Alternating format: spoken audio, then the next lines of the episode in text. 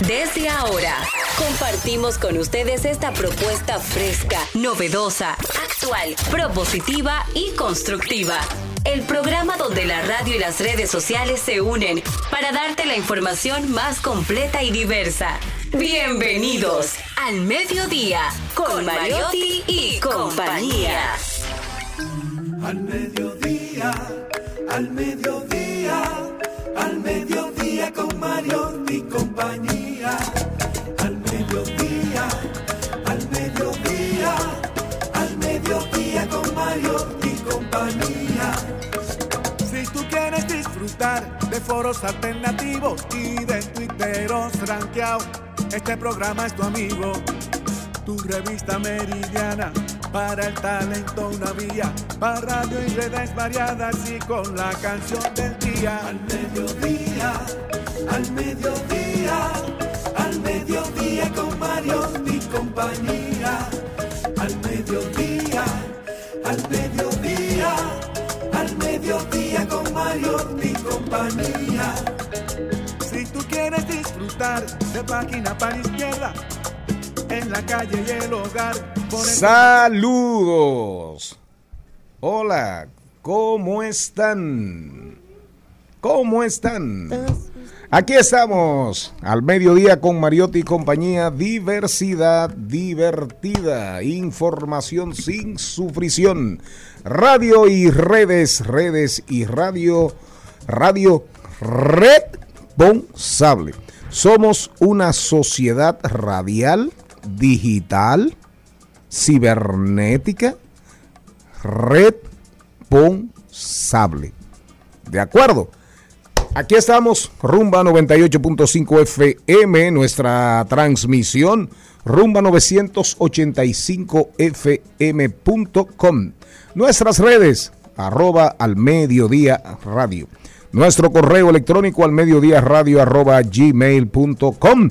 Pueden escucharnos entero el programa, todo el contenido en Spotify a la hora que ustedes quieran, después de las 7 de la noche, ¿verdad? En la noche ya, en la noche ya. Pero ahora mismo pueden vernos en, en YouTube y en todas las plataformas de RCC Media o RCC Media, como usted quiera. Señor Mariotti, Charles tercero. Muy buenas tardes, mi gente. Feliz, agradecido de estar con todos ustedes, de que nos acompañen en este horario de transición de la mañana hacia la tarde, que es al mediodía con Mariotti y compañía.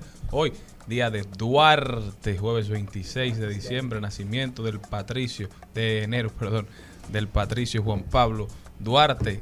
Hoy celebramos su vida. Cuán triste, largo y cansado, cuán angustioso camino señala el ente divino al infeliz desterrado. Duarte brillante, Duarte, poeta, buen escritor, Duarte. Uno, quizás el dominicano más, más ilustre y el del corazón más grande.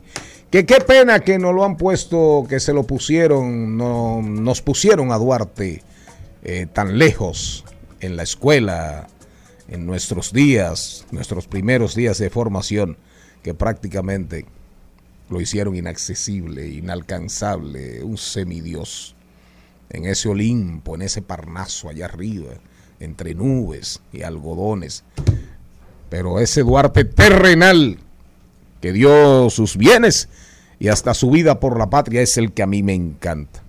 El Duarte con defectos, pero perfecto en la acción y en la pasión por la República Dominicana. Hay quienes dicen que la historia se fue perdiendo, ¿verdad? La historia de la vida de Duarte, pero que el Duarte que hoy conocemos es hechura de Joaquín Balaguer, que Balaguer fue el que construyó ese Duarte perfecto, ese Duarte allá arribota, con miras de que la gente lo, lo admirara por, por encima de todas las cosas y no cuestionara su, su accionar, ¿verdad?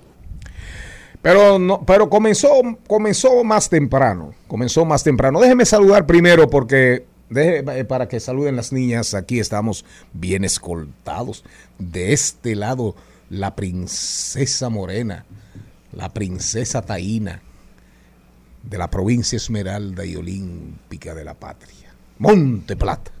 Muy buenas tardes, señores. Gracias por estar en sintonía. Nosotros felices de poder compartir con ustedes una tarde más. Hoy, Día Mundial del Pescador. Si conoce alguno, felicítelo, sobre todo los de la zona, de la costa este, la zona costa sur también, el costa. Sí, sí, sí, los pescadores de la isla completa, porque todos, todos generan muchísimo trabajo y hoy es el día de reconocerles su labor a nivel internacional. Esto es importante el día de hoy, aparte también del día de la concientización por la educación ambiental, que van de la mano.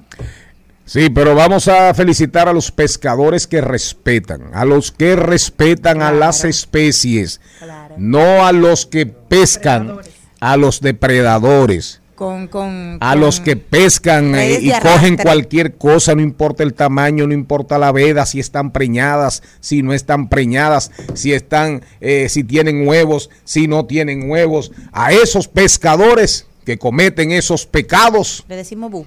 no, dígale, Bu. bu. Bu. A esos pecadores que cometen esos pecados, no.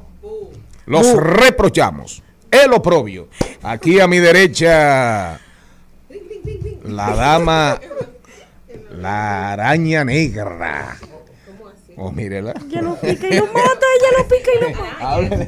Antes que Selena La viuda negra que devora, devora a los Pero machos. las arañas son Péguese ahí. finas y delicadas. O sea, Sí, la no. forma en que Sí, caminan y claro, su, claro. actitud. O sea, Y hay un araño súper delicado. Eh, eh, hay un araño súper delicado, se llama Spider-Man. Qué boquita, Spider-Man. ¿Eh? La araña, la viuda negra Celine Méndez. Bueno, yo voy a dejar Con un nuevo peinado. que él diga, porque Hay una araña que le dicen la viuda negra que, que disfruta el hombre, se aprovecha de su nobleza Ay. y después lo mata. Pero ese no es tu caso, mi amor. no. No, yo sé, No, no, eso no, no, me no, doy no. por aludida. Yo no, no. soy viuda. Señores, buenas tardes. Nosotros felices y sobre todo cuando él tiene esa ella creatividad tiene, a flor de ella piel. tiene viudos. hay forma de matar y no quitando la vida. Bueno, ese es muy metafórico, es así. Yo leí algo hoy que me llamó mucho la atención y quise compartirlo con ustedes, porque ustedes nada más bien burlándose del mundo. No tienes que ser más inteligente que el resto. Solo tienes que ser más disciplinado que el resto. Warren Buffett. Recuérdenlo ¿Cómo bien. fue? Repita usted no tiene nada. La inteligencia es algo que es algo. Si usted no tiene disciplina, usted no va a hacer nada con esa inteligencia. Disciplina es la clave de que usted pueda lograr todos sus objetivos en la vida. Gracias a Celine Méndez, nosotros eh, vamos a recordar, a homenajear al patricio Juan Pablo Duarte. Escuchemos su himno.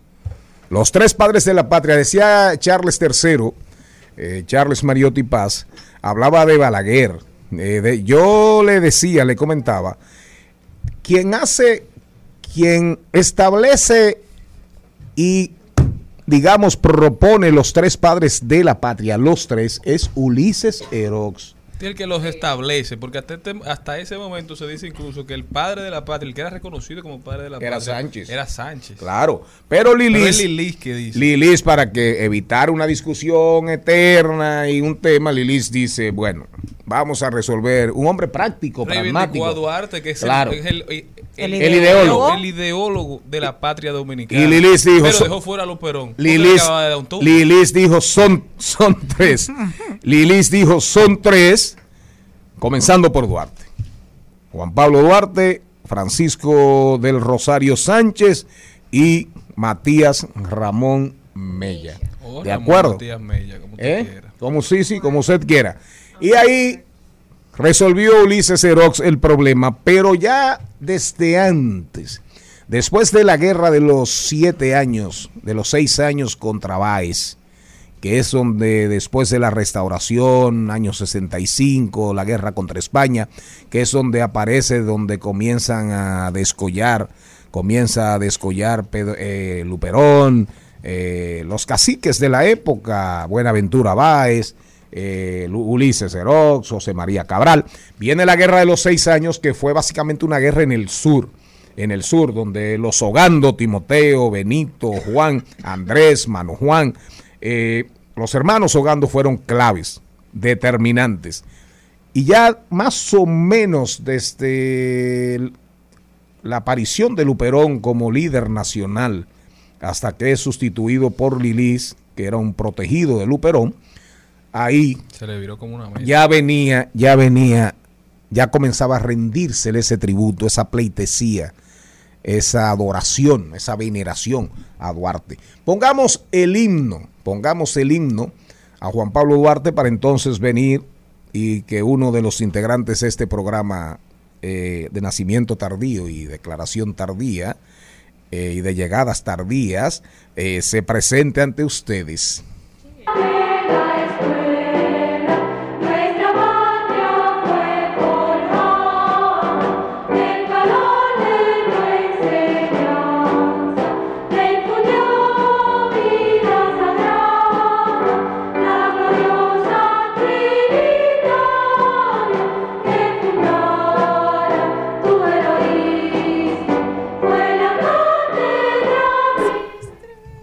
Ahí estaba el himno a Duarte, el, el ídolo de la 3. El í- no, él no se lo sabe. A la que sí se lo sabe, mírela aquí. Cante un chin del himno de En la Duarte. fragua de la escuela, nuestra patria fue forjada y el calor de tu enseñanza le infundió Vida sagrada. la gloriosa. Trinitaria. Eh, vamos, vamos, salude, salude. Muy buenas tardes a todos. Ya de tarde, como bien decía el señor Mariotti, que siempre es un especialista de las introducciones, sobre todo cuando hay que meterle un golpecito a uno.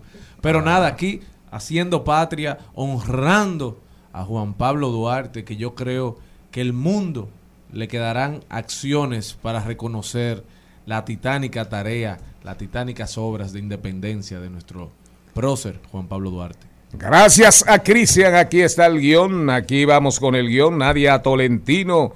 Atención aspirantes políticos, atención Cristian Morel, circunscripción 3. Yo creo que el estudio que se va a hacer va a ser con Cristian.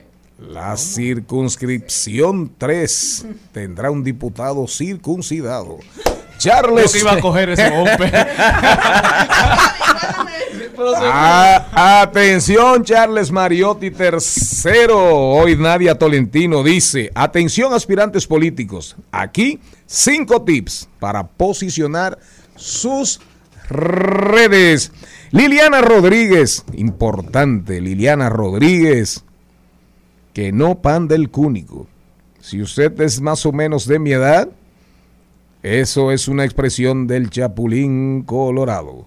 Vamos a sacar los números para no fracasar en este 2023. Tendremos en Trending Topic, hablaremos de Lady Gaga, de Rihanna, de, de esas dos grandes artistas, Elizabeth Martínez y los alquileres. ¿Para cuándo? Me imagino que viene a hablar Elizabeth de que, bueno, si todo el mundo está pidiendo aumento y usted tiene una, un humilde apartamentico alquilado, me imagino yo, ¿por qué usted no puede pedir un aumento, verdad? Héctor Luis Mejía nos viene a hablar, atención los que son propietarios y que exceden sus, sus, sus bienes inmuebles, sobrepasan lo establecido por las resoluciones y por las leyes, ¿verdad? La, declara- la declaración jurada de impuestos al patrimonio inmobiliario. Y vamos a refrescar sobre el, vencimiento del Marbete, que es el IPI y a quién está dirigido. Reflexiones desde mi alma con Angelita García de Vargas. Charles III nos habla hoy. Tesla. Tesla. ¿Se desmorona el imperio de Elon Musk? ¿En la vida nada dura para siempre? ¿Tanto éxito? ¿Tanto éxito? ¿Qué poderes fácticos, qué ultrapoderes estarán en contra de Elon Musk? ¿Se habrá sobrepasado? ¿Supo demasiado? ¿Supo demasiado Elon Musk? Nada dura Vamos a ver. Para siempre. Vamos a ver. Mientras tanto, ¿quién fue que murió? Héctor Rey, ay, uno de los Rey. grandes, conocido como el guaraguao de la salsa. Eh, El guaraguao de la salsa. Sí, tu- tuvo una de las, una carrera muy exitosa. Aquí lo ponían siempre en caliente, 104. En una de las salsas del Te Propongo, que todo el mundo Te Propongo, ajá, todo el mundo la conoce. Y también Ya no sé vivir sin tu amor. Él ayer fallecía y lo daba a conocer su representante. Así que nosotros hoy también honramos su memoria y por tanta alegría que nos trajo a través de su música. Solo quiero tu presente,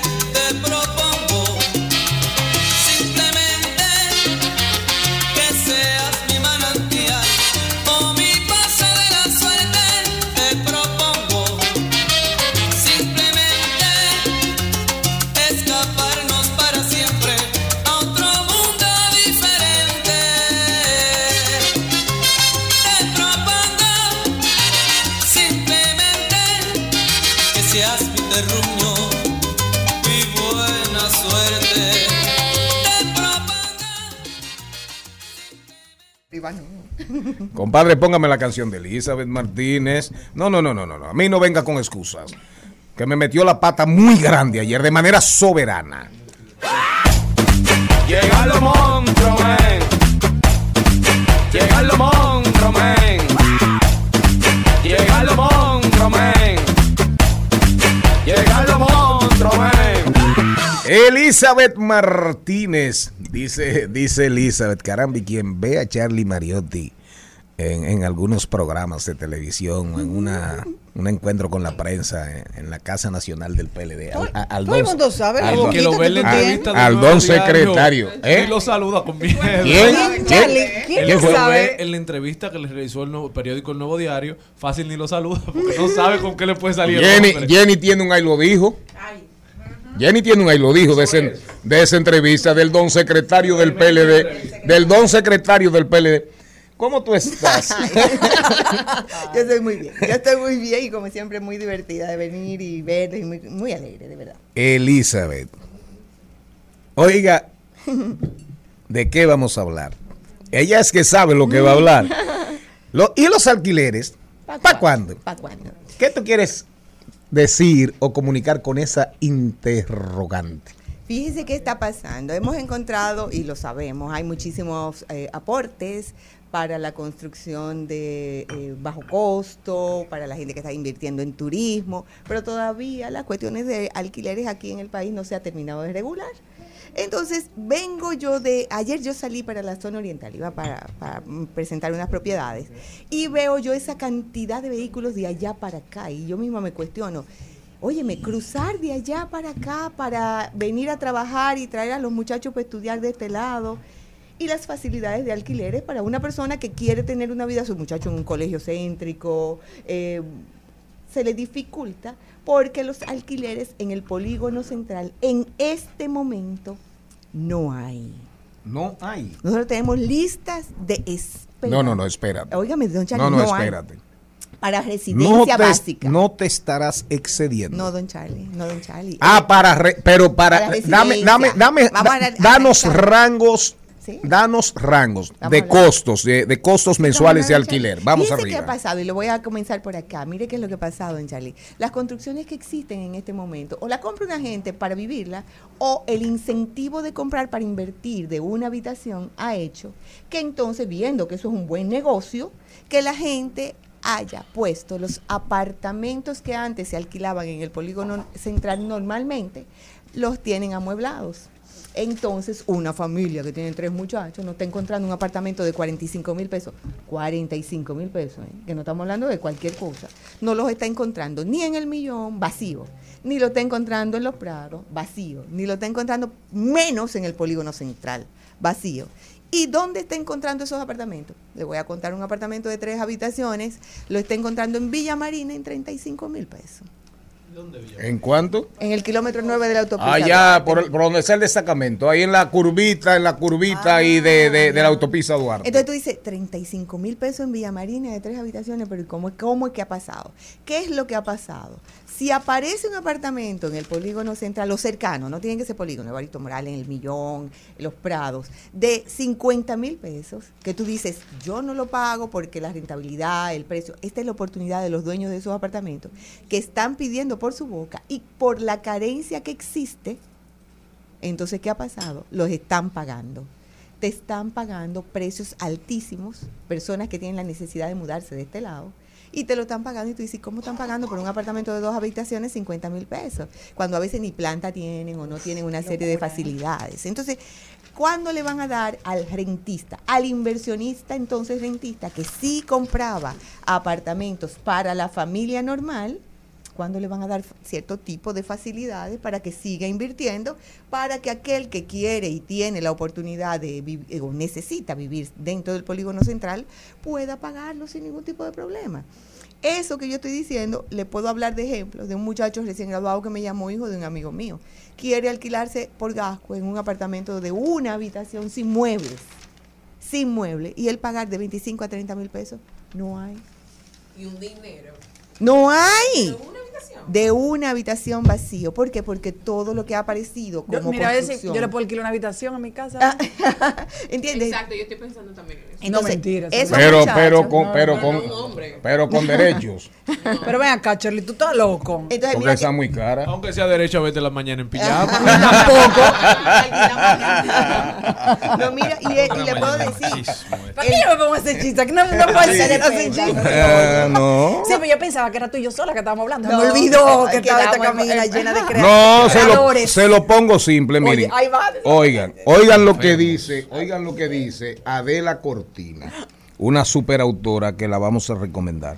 Vivimos en la sociedad del intercambio, que puede ser de mercancías, de votos, de dinero y de favores. Y cuando damos con alguien que al parecer no puede devolvernos nada a cambio, lo rechazamos. Por eso siempre hay excluidos los que nos parece que no tienen nada que ofrecer. Diablos. ¿eh? Los excluidos son los que nos parece a nosotros que no tienen nada que ofrecer. Sí, porque lo que le ¿Qué parece a uno para más, otro qué sí sociedad, dar. qué sociedad más mercantil? Sigue, seguimos. No, entonces da mucha pena que una persona, entonces, los inversionistas clásicos, aquí hay mucha gente que ha vivido de la renta, de poner propiedades en la renta. Ahora mismo buscar un apartamento de 15 mil pesos a las, en los perímetros de la ciudad, de buenas a primeras lo que le dan, de, perdón, de 5 millones de pesos, lo que le dan un retorno de 15 mil pesos, 16, 18. Entonces, por eso lo están dejando en un banco Claro. porque les resulta mucho mejor. Entonces, ¿qué va a pasar con estas personas que no pueden comprar y que tienen que mudarse porque tienen una familia? Van a tener que buscar 60 mil, 1.500 dólares, 2.000 dólares para poder vivir y tener sus hijos con cierta calidad de vida como quisiéramos todos. Oh. Entonces, es comenzar a voltear también y favorecer a muchas personas que invierten, porque hay mucha gente que sí invierte en los bienes raíces. Darle una oportunidad, una exención de impuestos, una facilidad, porque cuando tú miras y le tiras su IPI, ahí se ve cuántas propiedades tienen esa persona. Entonces, si son inversionistas para sí compra de inmuebles para alquiler, vamos a ver cómo se le puede dar una oportunidad a ellos para que sigan haciéndolo y no dejen ese dinero en un banco o que busquen igualmente una manera de invertir mirando que no todo es amueblado.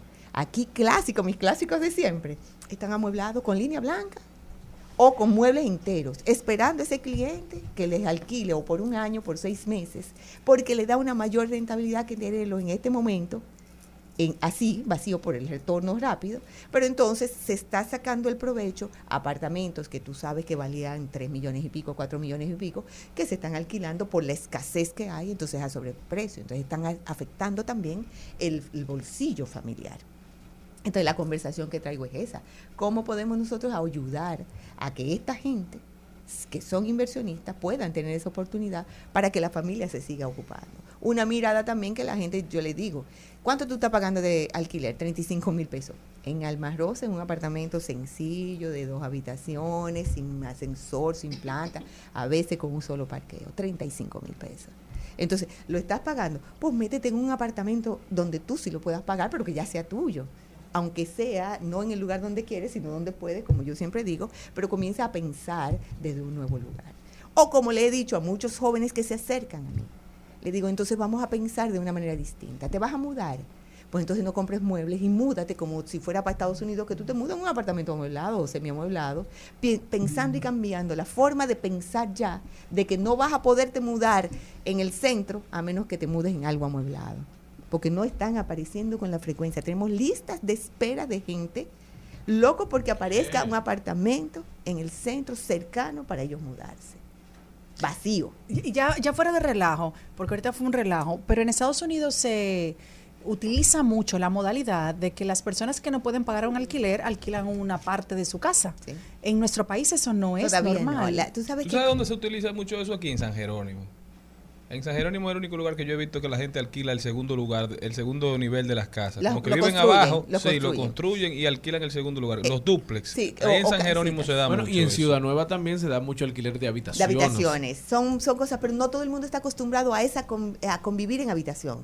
Porque acuérdate que todo el mundo quisiera como tener su, su independencia. Y aunque hay habitaciones privadas que tienen su cocinita y eso, pero no es una frecuencia como se da. Pero en San Jerónimo, porque eran casas de un nivel, como fue en una época el Millón y los Prados, se hacía esa segunda eh, piso, se hacían apartamentos y le hacían entradas independientes, pero eso ya no aparece con la frecuencia. Entonces, ¿a dónde vamos a llevar al que tiene un dinero, que tiene su familia, que gana, que está dispuesto a pagarte 40 mil pesos para vivir con su familia de una manera digna de, y poder llegar temprano con los muchachos al colegio, poder llegar temprano con los muchachos? Pero le estamos sacando de los perímetros cada vez más. Lo estamos llevando cada vez más a las afueras y por la escasez de unidades que existen en este momento de propiedades, lo están pagando en precios exorbitantes. Entonces, ¿cuál es la idea? Compra tu casa. Vete y ve pensando que si sigues alargando la compra de tu casa o de tu apartamento, se te va a hacer más difícil conseguir en el centro, pues ve buscando la manera de conseguir en las afueras tu apartamentico de tres habitaciones, de tres millones y pico, de tres millones y medio, vas a tener bono, vas a tener unos beneficios ex- extra, pero ya comiencen a pensar en tener su casa o como les dije en un momento determinado, comiencen a pensar en alquilar con muebles. Porque les voy a poner un ejemplo de, esa- de una señora. En Piantini, esa persona, un clásico, un apartamentico muy sencillo, lo alquilaba siempre en 28 mil pesos. Lo amuebló y ella administra su Airbnb y está recibiendo 1.300 dólares mensuales. Entonces ella no lo va a volver a Y alquilar. para ¿cómo? atrás, jamás en la No. vida. Y sobre todo que tú no tienes la presión de un inquilino que te está destruyendo el apartamento y que se rompió la llave y que se lo contó y que le dio la. Eso. Ay, Dios mío. Entonces, esa uno. señora no vuelve para atrás y muchos de estos propietarios no vuelven para atrás. Tenemos que buscar la manera de cómo organizar. Ay, Celina. Entonces, Elizabeth, tú hablabas de, de que hace falta una regulación, entonces. ¿Cuáles son tus recomendaciones? No, básicamente, ya la ley de, de alquileres, eso vendrá en algún momento como estamos buscando. Pero más que una regulación debe de haber algún incentivo para esas personas que son dis- que están dispuestas a invertir. Oye, me denle un bono para que entonces su compra sea más económica y pueda haber la oportunidad de, de que la inversión sea más bajita. Y pueda entonces darle un bono de lo que le dan eh, para las viviendas económicas y de bajo costo, dénselo a esa persona. O sea, Claro. buscar una manera de que esos inversionistas De que el dinero salga del banco y entre a la economía, Que de que empiece a dinamizar la Porque economía. El sector constructor se ha convertido en uno de los pilares de la economía dominicana Y cuando va lento, así mismo va lo otro. Y te puedo decir que tengo clientes que dicen, no voy a invertir ahora, Elizabeth, porque me están dando más intereses en un banco. Claro. Entonces están quitándole Haciendo esa nada. oportunidad. Y, y sobre todo en esas construcciones que ya son, vamos a decir, los clásicos, los constructores de toda la vida de nuestro país, ellos tienen sus clientes fijos, que es lo que tú estás diciendo ahora. Si no le renta, pues entonces le va a decir, no, mira, don Charlie, por ejemplo, yo no voy a comprarte en este, en esta- en este proyecto, porque la mayoría de esa gente hacen una torre y llaman por teléfono, mira, Se- sepárame eh, sepárame tanto, Sí. que voy a construir, ah, bueno, está bien, sepárame no. tanto, porque con- confía en ese constructor, pero ya no, porque confían no le... en el retorno y confían en ese alquiler. Entonces la recomendación es esa, ver cómo podemos lograr de que se escuche esto y que yo sé que estoy remando en, como yo digo, en dulce de leche. Es fuerte, pero es despacio. ¿Remando en qué? En dulce de leche. Ay, me encantó eso. ¿Por qué? Porque Remando en dulce. Sí, de para leche. que valga la pena. Para Eso que parece una película, eso parece una película La de de Disney. Fíjate ¿Cómo fue, que eso va a traer hasta ahorro de gasolina. Gente que tiene muchachos en la salle, aquí en el centro, pero viven de aquel lado. Así es. Entonces, no la buscarle pregunta la manera tuya. que puedan No, vivir no, aquí. diciendo que eso es así, que vale la pena. Vale la pena. Entonces la idea es volver cómo se puede ayudar a que el que está acostumbrado a invertir rentan- para renta, que compra para ser rentista, siga haciéndolo y no cambie la mirada de eso.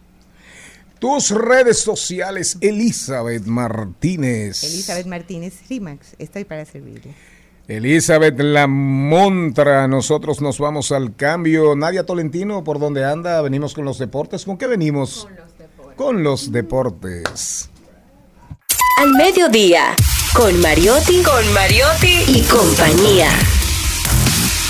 Seguimos, seguimos, seguimos con Al Mediodía, con Mariotti y compañía. El Al Mediodía dice presente. Dice presente el músculo y la mente. El músculo y la mente. Estamos en deportes. Carlos Mariotti, que me imagino, me imagino que usted vamos a comenzar, vamos a entrar por ahí. Usted está feliz. Volvió Anthony Davis a Los Ángeles Lakers, a los Laguneros y ganaron. Ganaron. Buenas tardes, buenas tardes a todo el equipo, a toda la audiencia. Si les soy plenamente sincero, estoy más asustado que feliz, ya que ayer cuando regresó a, mitad del juego casi se lesiona de nuevo, se lastimó el tobillo, pero pudo continuar con el partido. Pero la realidad es que Anthony Davis y Zion Williamson parece que son hombres de cristal. Tengo miedo. Pero los Lakers aparentemente con ese nuevo, esa nueva edición del jugador américo-japonés Rui Hachimura y ahora con el regreso de Anthony Davis, aparentemente se proyectan a que está mejorando el equipo, que estará llegando a playoffs y estará teniendo un buen desempeño. LeBron James se ve mejor que nunca, se ve saludable, está teniendo tremendos partidos de más de 30, 40 puntos de manera constante y consistente, por lo que aparentemente el futuro de esta temporada para los Lakers está tornándose brillante. Mientras que siguiendo con el baloncesto, pero pasando al baloncesto de la FIBA, ya anunciaron la sexta ventana clasificatoria de la Copa Mundial de Baloncesto que arranca en febrero y donde República Dominicana se medirá contra Panamá el día 23 desde la arena Roberto Durán y luego el día 26 se enfrenta a Argentina desde el estadio Islas Malvinas. República Dominicana que en esta parte de la clasificación se encuentra actualmente con un récord de siete victorias y tres derrotas con dos partidos pendientes, por lo que aparentemente República Dominicana estará entrando a la Copa Mundial de la FIBA, mientras que en el mundo del béisbol tenemos que MLB Network se mantiene con los rankings de poder, los top 10 de cada posición, y ahora dieron los mejores 10 jugadores de las grandes ligas en la segunda base, en donde Jorge Polanco y Ketel Marte entraron al top 10 según MLB Network. Jorge es el sexto mejor segunda base y Ketel es el octavo mejor segunda base de todas las mayores, de todas las grandes ligas. Mientras que aparte de Adrian Beltré, ya se dio el listado completo de todos los jugadores retirados que entran por primera vez a ser elegibles en las boletas de Cooperstown. Dentro de los dominicanos se entran Adrian Beltré, entra José Bautista, Joey Bats, entra Bartolo Colón y la melaza José Reyes, por lo que arrancando hoy en los próximos días estaremos dando algunos logros de la carrera de cada uno de estos jugadores. Iniciamos con la melaza, que se estuvo, fue electo cuatro veces a cuatro juegos de estrellas, fue electo en el 2006, 2007, 2010 y 2011, fue bate de plata en el 2006, título de bateo de la Liga Nacional en el 2011, campeón del Clásico Mundial en el 2013 con República Dominicana, jugador del mes en una ocasión, dos veces fue electo como jugador de la semana de la, de la Liga Nacional, líder histórico entre todos los jugadores dominicanos en triples con 131 triples de carrera, segundo lugar entre los dominicanos en bases robadas con 517, es el dominicano con más bases robadas en una temporada con 78, anotó más de, en 100, más de 100 veces en cuatro ocasiones, más de 30 dobles en seis ocasiones, en siete ocasiones tuvo más de 10 triples en una temporada, en 10 ocasiones se robó más de 20 bases, en 8 se robó más de 30, en 5 más de 40, tuvo cuatro temporadas robándose más de 50 bases, tres con más de 60 y una temporada con más de 70 bases robadas. Lideró la Liga Nacional en hits en, con 204 hits en el 2008, fue líder en triple de la Liga Nacional en cuatro temporadas, en las, la del 2005, 2006, 2008 y 2011 líder en bases robadas en tres temporadas consecutivas, la del 05, 06 y 07, y fue líder en apariciones en el plato en tres temporadas, lideró en dos ocasiones la Liga Nacional en turnos oficiales al bate y tuvo un total de 16 temporadas con cuatro equipos, jugó con los New York Mets, con los Marlins de Miami, con los Toronto Blue Jays y con los Rockies de Colorado. Y para los que les gusta contar el dinero ajeno, José Reyes ganó de por vida en su carrera 142.791 millones siendo la temporada en la que más cobró, una que cobró 22 millones en esas temporadas solamente. Carlo Mariotti. Eh, muchos rumores sobre cambios, pero vámonos rápidamente, vámonos rápidamente para la NFL. Vámonos para la NFL, ahí están ya los campeonatos divisionales. Eh, realmente hay una efervescencia. Eh, la gente, eh, Mahomes, en estos días salió con una pequeña lesión, pero se supone que va a jugar este fin de semana. ¿Cuál es el pronóstico suyo? ¿Cómo usted ve el Super Bowl? Bueno, ahora mismo quedan solamente cuatro equipos y aparentemente las predicciones dan como favoritos a los San Francisco 49ers, que dicen que tienen el mayor chance para ganar, por lo que yo no estaría desestimando a los Eagles, que ya han ganado ocasiones, a Mahomes y a los Chiefs, así como los Bengals, pero dentro de los que quedan, mi favorito sería Patrick Mahomes y su equipo para llevarse el Super Bowl. Carlos, hoy también se cumplen tres años del trágico accidente que le quitó la vida a Kobe Bryant, a su hija Gianna y a seis personas más, creo, cinco personas más. Hoy recordamos a Kobe Bryant, su legado más vivo que siempre, la Black Mamba, el hombre que enamoró a toda una generación del baloncesto, el relevo principal de Michael Jordan, ¿verdad? Porque fue el siguiente ídolo. Después que se retiró Jordan estaba Kobe Bryant, que fue quien estaba antes de LeBron James. Hoy recordamos a Kobe Bryant, mi jugador favorito.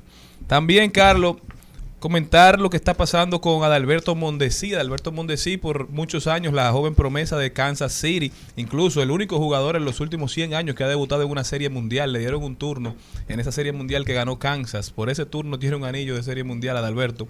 Fue cambiado a los Medias Rojas de Boston porque se fue Sander Bogarts. Eh, Boston, los Red Sox, tratando de fortalecer el medio de su cuadro. ¿Qué te parece este cambio? Yo creo que Adalberto, si se mantiene saludable, tiene muchas oportunidades de destacarse, de convertirse en el shortstop inicial, porque Kike Hernández no se sabe qué posición va a jugar, si va a jugar shortstop, si va a jugar en los jardines. Desde aquí yo le auguro muchísimo éxito a Adalberto, a quien le tengo mucho cariño. Así es, como dice, una tremenda oportunidad para Alberto, que siempre se ha pronosticado como un tremendo jugador, un tremendo prospecto. Lamentablemente, su cuerpo le ha jugado una mala jugada y ha sido víctima de muchas lesiones que no han dejado que viva a su potencial o a todo su potencial, pero esperamos que pueda llegar ahora a Boston y vivir esta nueva etapa, como le ha pasado a muchos jugadores, como le pasó a David, como le pasó a varios jugadores que cuando llegaron a Boston pudieron iniciar de nuevo su carrera y tenerle una- un nuevo pincel y esperemos que pase lo mismo con Adalberto y se mantenga saludable y pueda jugar junto a The Verse en esa esquina de- del cuadro y resolver y meter mano como siempre ha hecho. Gracias, señor Mariotti. A propósito de la, del comentario del recordatorio súper importante de Charles III, uno de los jugadores más grandes de la NBA, que además, gran ser humano, escribía cuentos y llegó a grabarlos en su propia voz. Mamba. ¿Era Mamba o Mamba? La Mamba. La Mamba. Vamos a escuchar ahí eh, los cuentos escritos por él en su propia voz. Kobe Bryant. Ama este juego. Tienes que amarlo con todo de ti. I'm saying, okay, I'm going to climb Mount Everest. You're at the bottom of the mountain, you look up, Everest, right? But if you break it down into sections, you just one foot in front of the other, one step at a time. Next thing you know, you're at the top of the mountain. Lo que quieres hacer, eh, baloncesto, voleibol, no importa. Pero si hay un sueño, tienes que practicar cada día, si no, el sueño no va a realizar. No, no puedes decir que quiero practicar lunes, quiero practicar eh, jueves y viernes. No, no, si es tu sueño, entonces tienes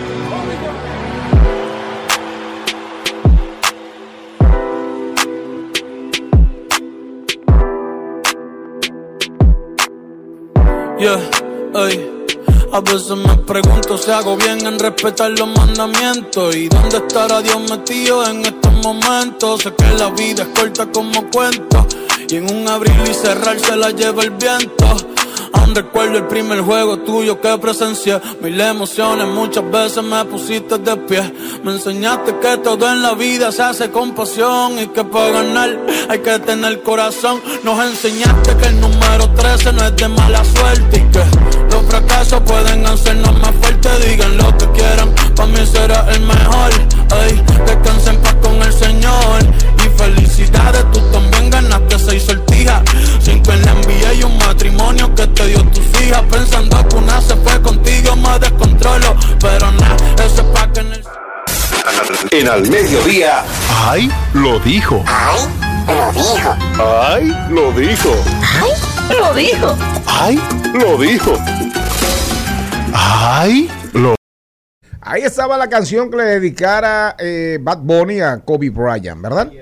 Bad Bunny le dedicó esa canción. Bad Bunny, un admirador, un amante del baloncesto y de la figura de Kobe Bryant.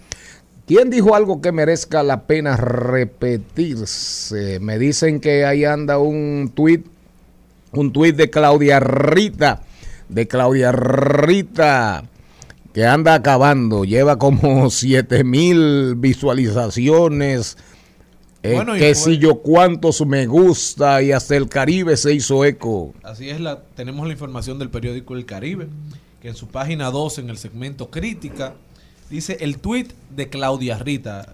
Para los que no la conocen, Claudia Rita es una dirigente del Partido de la Liberación Dominicana, secretaria de Asuntos de Equidad de Género. Y una mujer, una defensora de la mujer, en todas sus vertientes y súper preparada. Bueno, y dice el periódico El Caribe, Claudia Rita se monta en la ola de quienes usan algunas expresiones del último tema de Shakira y le, y le dedica por Twitter una corta pero dura frase, un movimiento que le dio dolores de cabeza a su partido. Y dice, la marcha verde ya no llora, ahora factura. Cántalo. Er, Pipo. Dura Claudia Rita. Ahora una, como dice Charles, ¿Cómo, cómo sería? La marcha verde ya no llora, ahora ella factura. Clink, clink. ahora, como dice Charles Mariotti III, es mentira. eh, ¿Es así? es mentira. eh. Señor Mariotti, es mentira. ¿Eh? Acuérdese Ah. que la radio no oye la cara. No, no quiere hablar. No, no quiere hablar, tiene miedo. Tengo otro. ¿De otro? Ay, sí. Este es una persona. Ahora, mire, le voy a decir una cosa. Viendo, eh, eh, escuchando en una entrevista al director general de compras y contrataciones, expresidente de participa, expresidente de participación ciudadana, ella tiene toda la razón. Así es.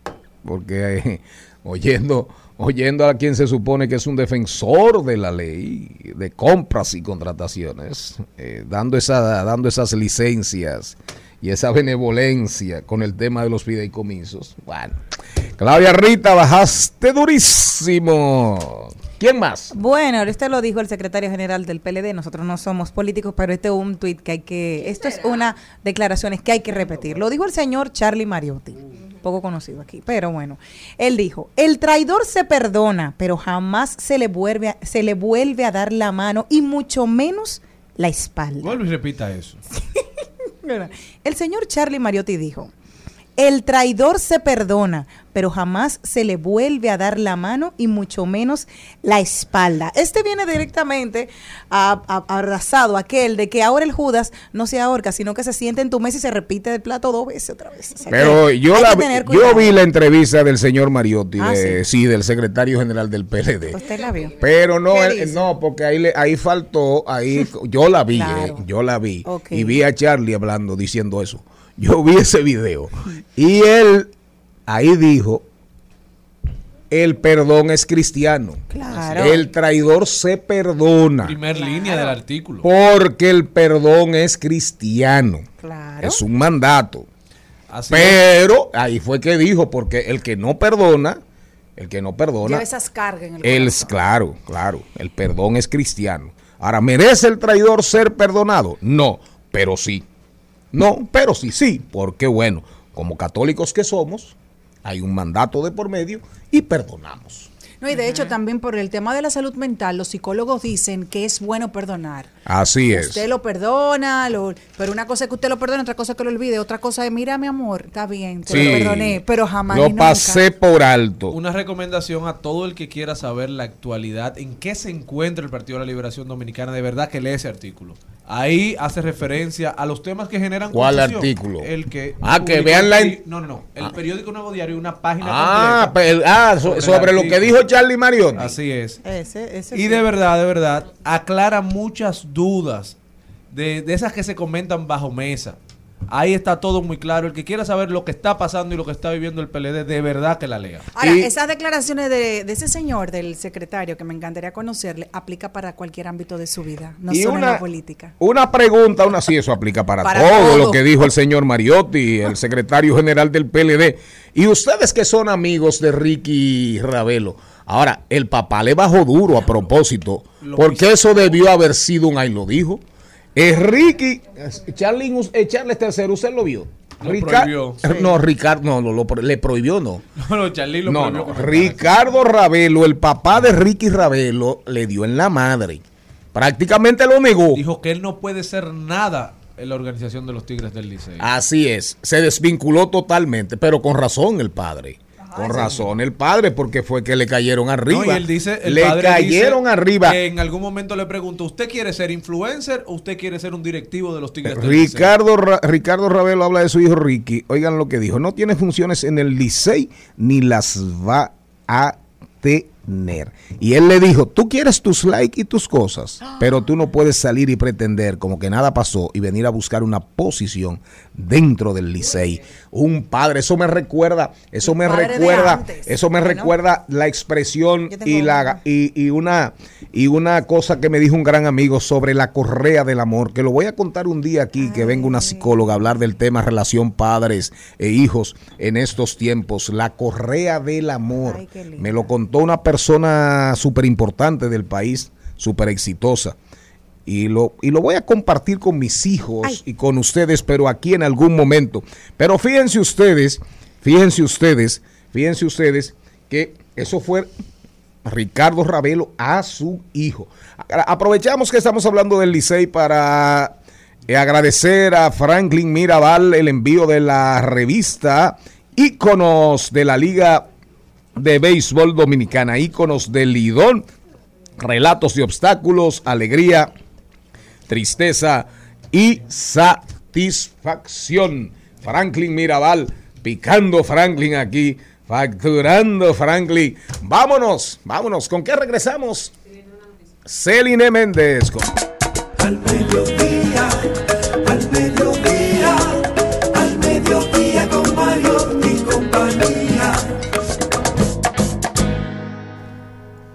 Bueno, hay una noticia que me llamó mucho la atención porque las mujeres muchas veces para agilizar nuestra día de nuestro día de rutina, nuestra belleza, asimilamos cosas que no sabemos el daño que nos pueden ocasionar. He leído algo que salió en el día de hoy y es sobre el manicure en gel.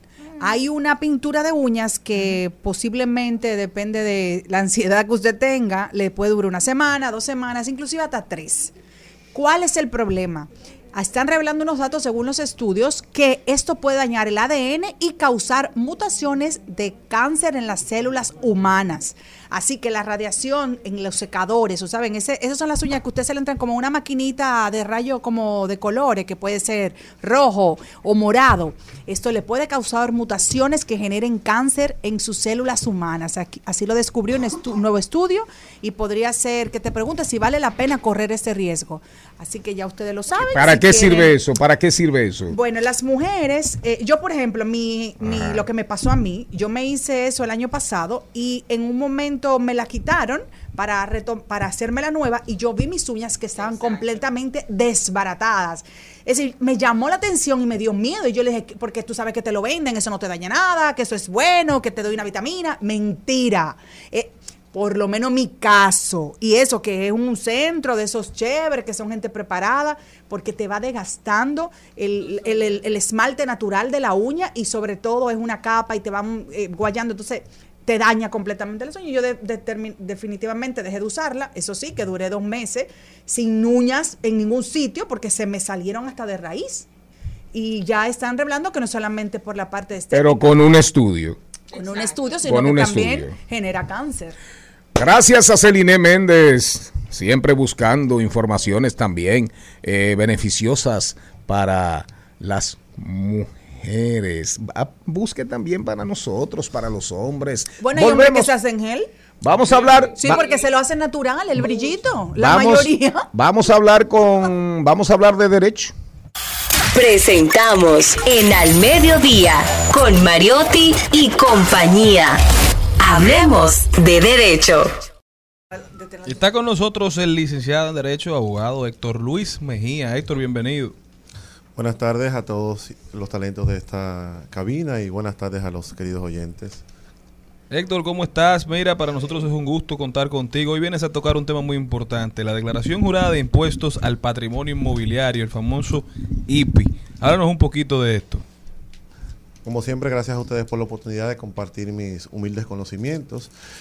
Es importante mencionar que ya hemos ido avanzando con lo que es la fecha de las obligaciones tributarias y recordar que ya el 31 de este mes culminamos con, la, con el plazo legal para sacar el marbete y a partir del primero de febrero ya vamos a pagar el mismo con un recargo. Y dicho sea de paso, vamos continuando con los primeros 60 días del, del mes, que es donde la Dirección General de. Impuestos Impuestos, de Impuestos Internos del año, perdón, eh, obliga a las personas con inmuebles a pagar el impuesto sobre el patrimonio inmobiliario. Antes eh, había como un monto un monto establecido y si tú tenías varias propiedades y no pasaban ese monto, bueno, pues ya no tenías que pagar por eso, pero lamentablemente no es así. Ahora es una sumatoria de todos los inmuebles, ¿verdad, Héctor? Así es. Lo, lo que sí eh, es importante mencionar que es eh, el impuesto sobre el patrimonio inmobiliario está establecido en los patrimonios que sobrepasan el monto para el año 2022 o 2023 de 8.829.763. Sobre este monto usted va a tener que pagar el 1% del patrimonio que posee. Que es la diferencia. Si usted tiene un apartamento de 10 millones, entonces será la diferencia entre los 8 y pico a los 10. No, de la, totali- de la totalidad a partir de los 8 millones. Para los, que nos- para los que nos escuchan, Héctor, y que entienden que tú estás hablando chino, ¿qué es el IPI? ¿A quiénes aplica? El impuesto al patrimonio inmobiliario es un impuesto anual que establece la Dirección General de Impuestos Internos para los inmuebles, ¿verdad? Que los deben pagar las personas físicas, ¿verdad? O jurídicas que poseen un patrimonio o un inmueble que sobrepasa el monto de 8.829.763. Es importante decir que este monto se establece en base a la inflación anual, o sea que puede variar y se impone a los inmuebles destinados a viviendas, ¿verdad? A a- destinados a aspectos comerciales y también a empresas solares urbanos y están exento- ex- exentos de ITEVIS del impuesto sobre la propiedad inmobiliaria otros eh, inmuebles, por ejemplo, que están destinados al agropecuaria y eso. O sea, son para personas que tienen eh, apartamentos de lujo. No, no, que no. van desde Propiedad, los ocho. el que tenga una propiedad. O sea, todo el que tiene un apartamentico en Bellavista que cuesta 9 millones ya tiene que pagarlo anualmente eso. Si sobrepasa el monto establecido, sí. Ya. Y el 1% de del total. Exactamente. Y entonces, Héctor, si yo tengo un apartamento que cuesta 10 millones de pesos, ¿qué debo yo pagar de IPI? ¿Cómo hago el cálculo? ¿A dónde tengo que ir? ¿Tengo que ir directamente a la DGI o lo se puede hacer a través de, del internet, de la página? ¿Cómo funciona? Usted puede consultar por internet eh, con su número de cédula a través de la página de la Dire- Dirección General de Impuestos Internos. Con su cédula puede salir la propiedad que usted tiene registrada y el monto.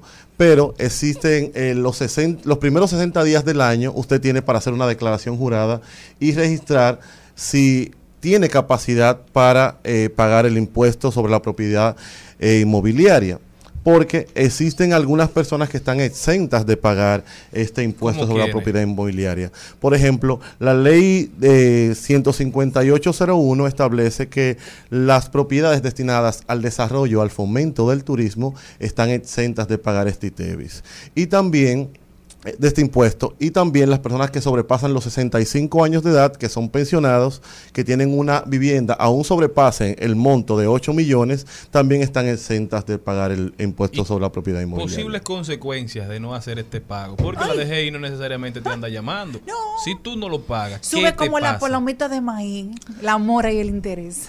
Aquí hay mucha gente que tiene una cultura de hacerse loco. No, que ay, con eso yo creo. Que dice, no, yo no pienso vender mi, mi casa por todo estos tiempos. Yo no voy a pagar eso. ¿Qué, qué le puede pasar a una persona así? Las consecuencias, como dice Celine, está en el pago del 10% de la mora sobre el valor que debe pagar y existe también la fecha. Los eh, que tienen los- tiene que pagar un dinero de IPI. Bueno. Los que están obligados a pagar el impuesto sobre la propiedad inmobiliaria tienen, después de los 60 días de la declaración jurada, para declarar la propiedad que poseen o para confirmar la propiedad que poseen o declarar si tienen alguna excepción para pagar el impuesto. Tienen dos fechas porque se puede hacer en dos pagos. Tienen el 11 de marzo para la primera cuota y el, y el 11 de septiembre para la segunda cuota. Entonces, si se acumula para entonces, usted tiene hasta el 11 de septiembre para hacer el pago del, del IPI, pero después de esta fecha está obligado a pagar un 10% moratorio y el 4% de, y- de interés de los meses acumulados.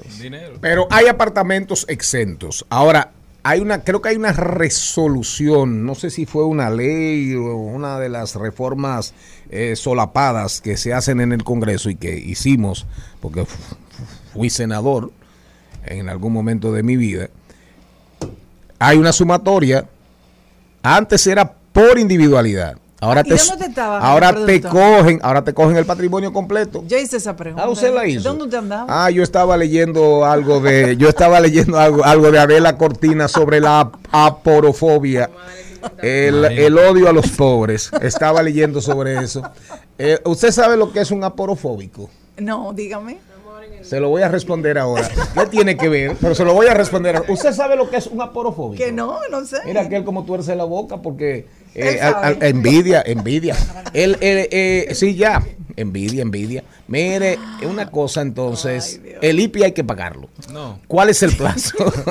El plazo es hasta el 11 de septiembre, como le dije, tenemos la Ajá. primera fecha, el 11 de marzo y luego el 11 de septiembre. Y este monto no solamente son para los apartamentos exclusivos, que usted tenga un apartamento eh, de 8 o 9 millones, sino que si usted posee otra propiedad y está registrado ante la Dirección General de Impuestos Internos, recuerde que usted hace una declaración jurada de los bienes que posee y de las obligaciones tributarias que posee. Si en este cálculo sus inmuebles o propiedades exceden a este monto, también tiene que pagar el, el impuesto sobre la propiedad inmobiliaria. Recordatorio para el Marbete, ya usted sabe, condenados, paguemos el IPI. ¿Oyeron? El Señores, Se IPI... está pasando una lucha para sacar un vehículo del canódromo.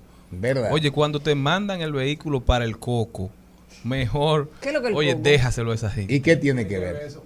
Con el Ah, marbete, con el marbete, tienen la posibilidad ah, con el marbete. vehículo. Héctor Luis lo dijo la semana pasada, que si tú no tienes el marbete al día, te pueden llevar el vehículo para el canódromo. Por cierto, entonces, por cierto, entonces, por cierto, los marbetes que usted tiene que sacar, Ya yo lo saqué todos. ya los sacó todos. Sí, están, están todos comprados. Bueno, Eh, vamos a mencionar que tenemos 22 instituciones financieras donde se puede pagar el impuesto sobre la propiedad inmobiliaria. También se puede pagar por ventanilla de la Dirección General de Impuestos Internos y directamente en la página de la DGI vía internet con tarjeta de crédito. Usted puede hacer esos pagos. O sea, que hay facilidades para que usted no incurra en faltas. Y el marbete vence el 31 de enero. A partir Y si del us- primero de febrero se va a pagar con recargo y directamente a la ventanilla autorizada. y si usted no saca su marbete, se ve en la obligación Se de que si le coco. para una MED o un DGCET, se le puede remolcar el vehículo y llevarlo a un centro al coco, al al coco, coco. al coco que es un cuco. Si no deje ese carro trancado en su casa.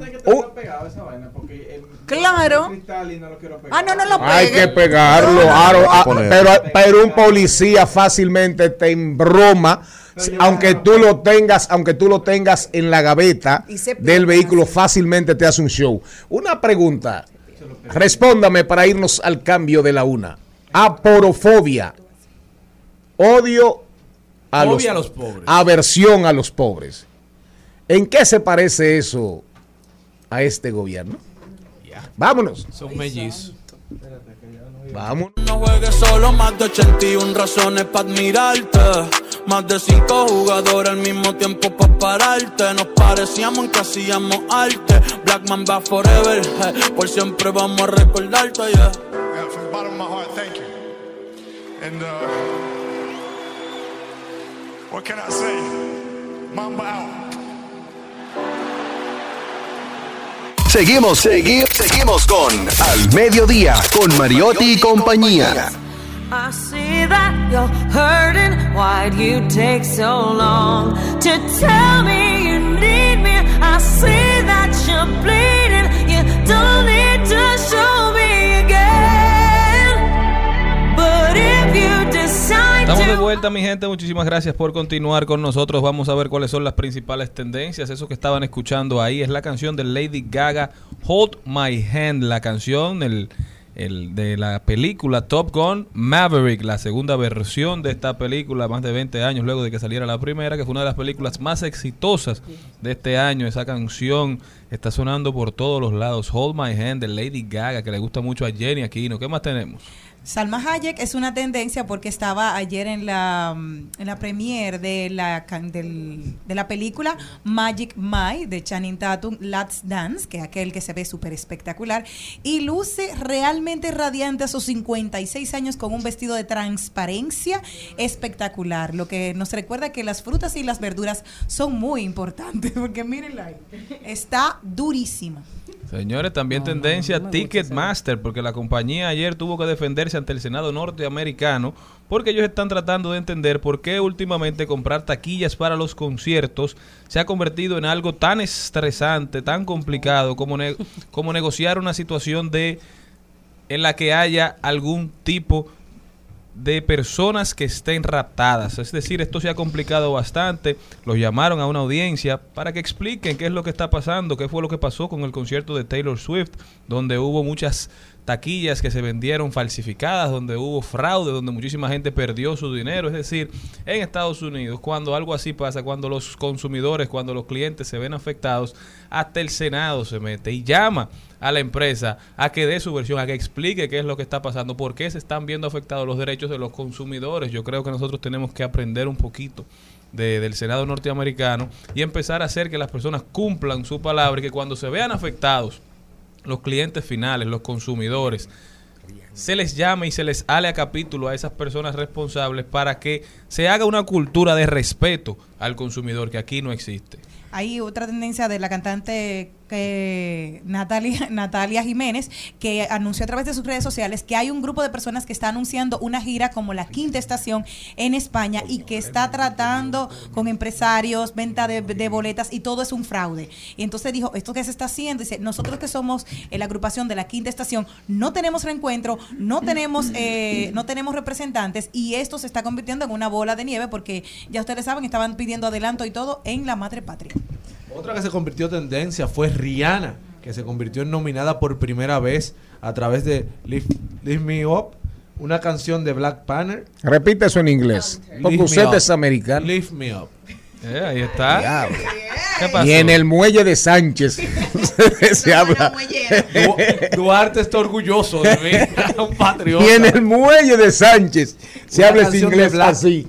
Panther, de Wakanda Forever. Una canción Wakanda Forever. Oiga, un buen, oiga, un buen, español acento. leído es eso. ¿Cómo fue? Ahí no hay pronunciación. Black Panther, Wakanda.